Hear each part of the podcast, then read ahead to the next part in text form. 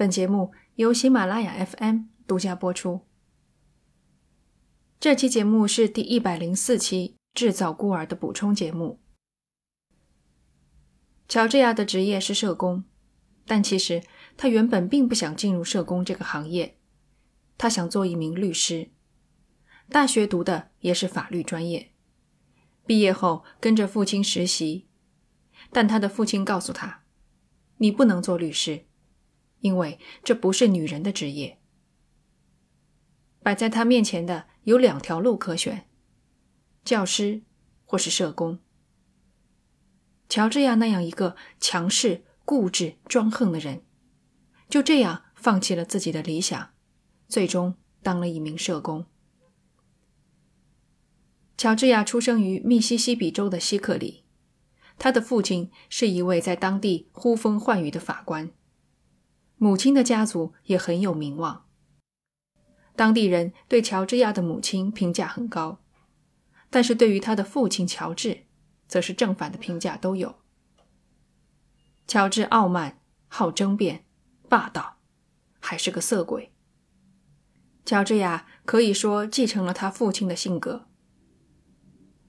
那个时候，密西西比州缺少正规的机构收容孤儿。或是暂时没有找到监护人的孩子，很多时候为孩子找到一个容身之所，就成了法官的责任。法官判决剥夺父母的监护权，那就由他来为孩子找到寄宿的机构。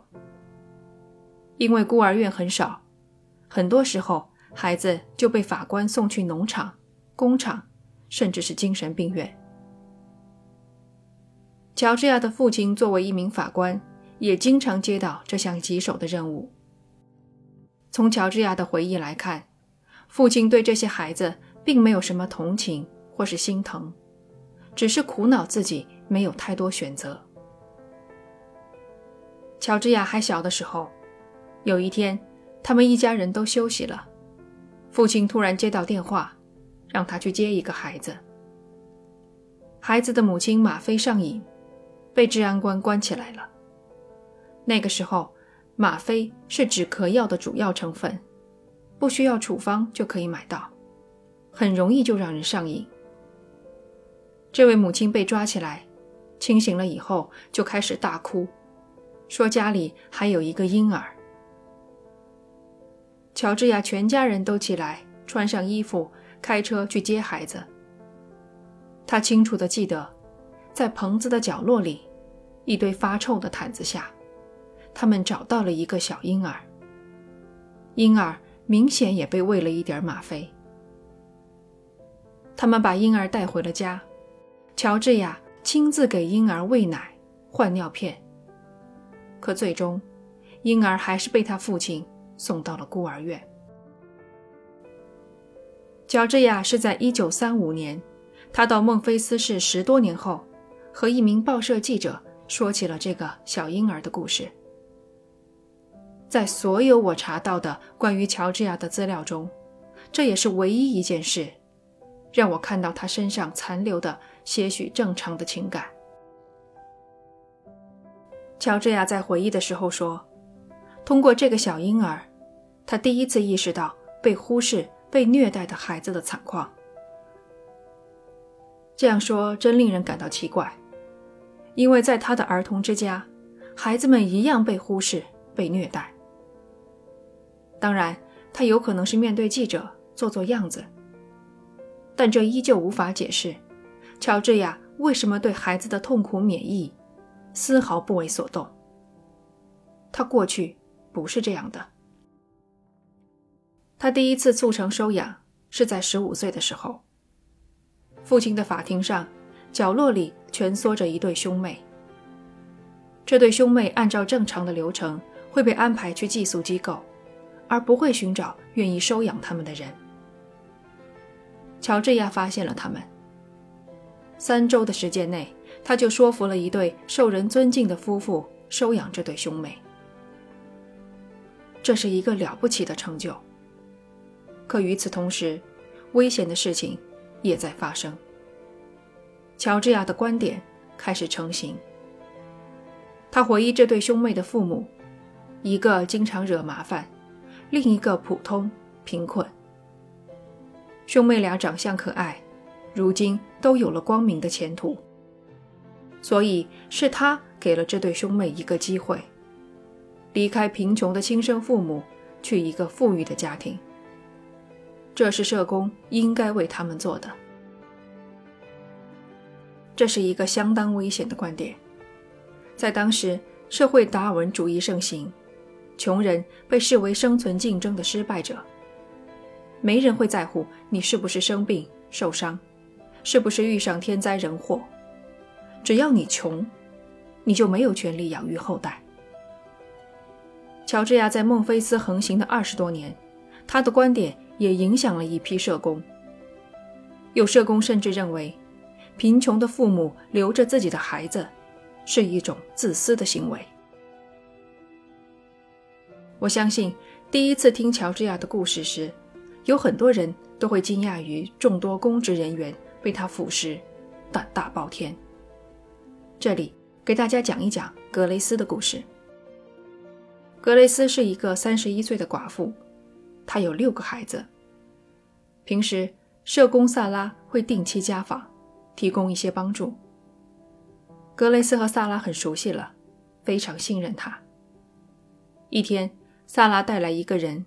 说是福利机构的，又拿出六页纸的文件让格雷斯签，说签了这份文件，格雷斯的孩子就能得到免费的医疗。出于对萨拉的信任，格雷斯签了文件。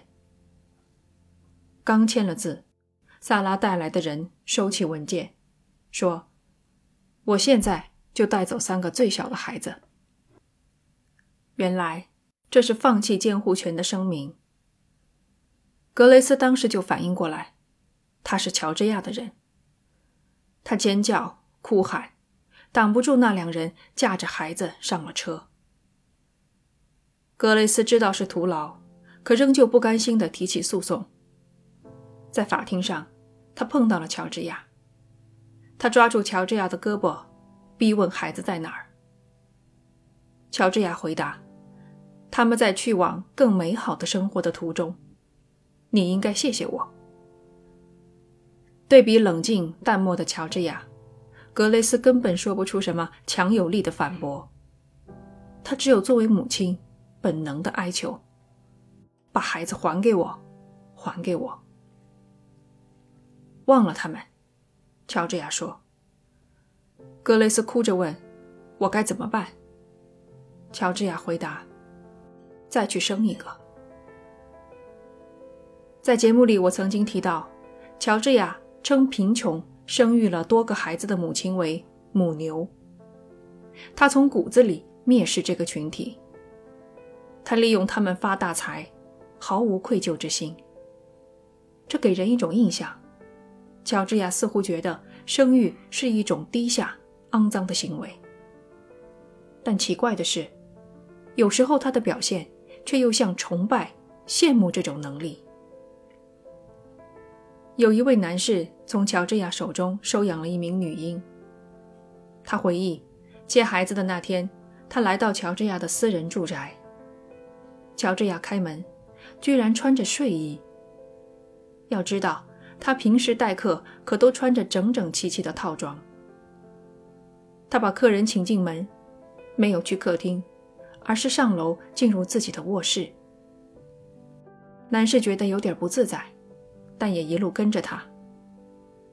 乔治亚把他领到婴儿床边，从里面抱出一个熟睡的婴儿，轻声细语地说：“瞧瞧，他是一个完美的孩子。”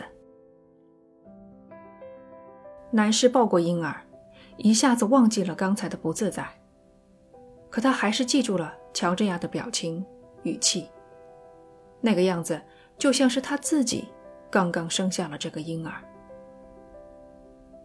乔治亚未曾生育，他是个同性恋。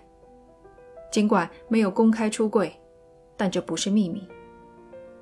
他收养了一个女孩琼恩。琼恩回忆，乔治亚对他不冷不热，想让他出现，一个电话就必须出现；想让他走，一分钟都不多留。招之即来，挥之即去。在结婚这样的人生大事上，更是说一不二。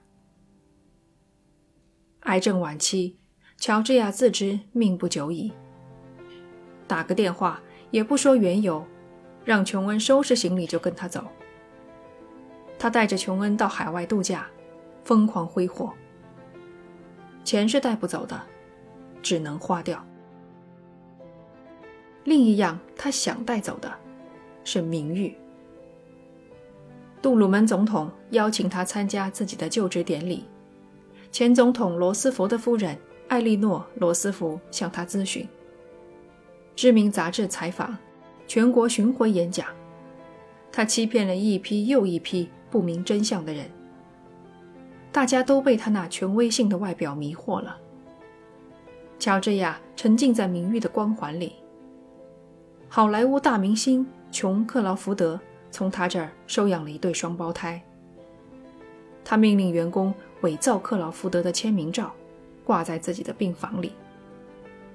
他还指使员工给他寄祝福卡，伪造杜鲁门总统的签名。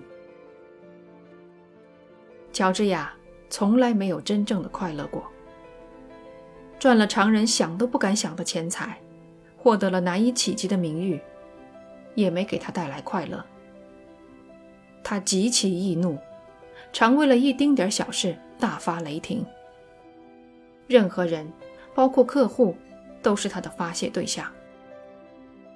三十年代中期，乔治亚临近精神崩溃的边缘。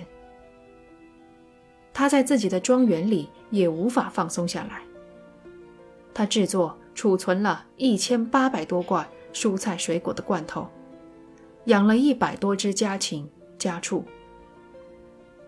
有一只母鸭子无法生育，他半夜偷来几只刚孵化的小鸭子，塞在他的肚皮下。乔治亚应该感谢病魔提前带走了他，否则他将目睹自己身败名裂。他死后，坊间一度传闻他是畏罪自杀。尽管证人、证据都显示他的确是病亡。但民众不愿相信，魔鬼得到了善终。感谢你收听这一期的补充节目，希望你们喜欢。我们下一期再见。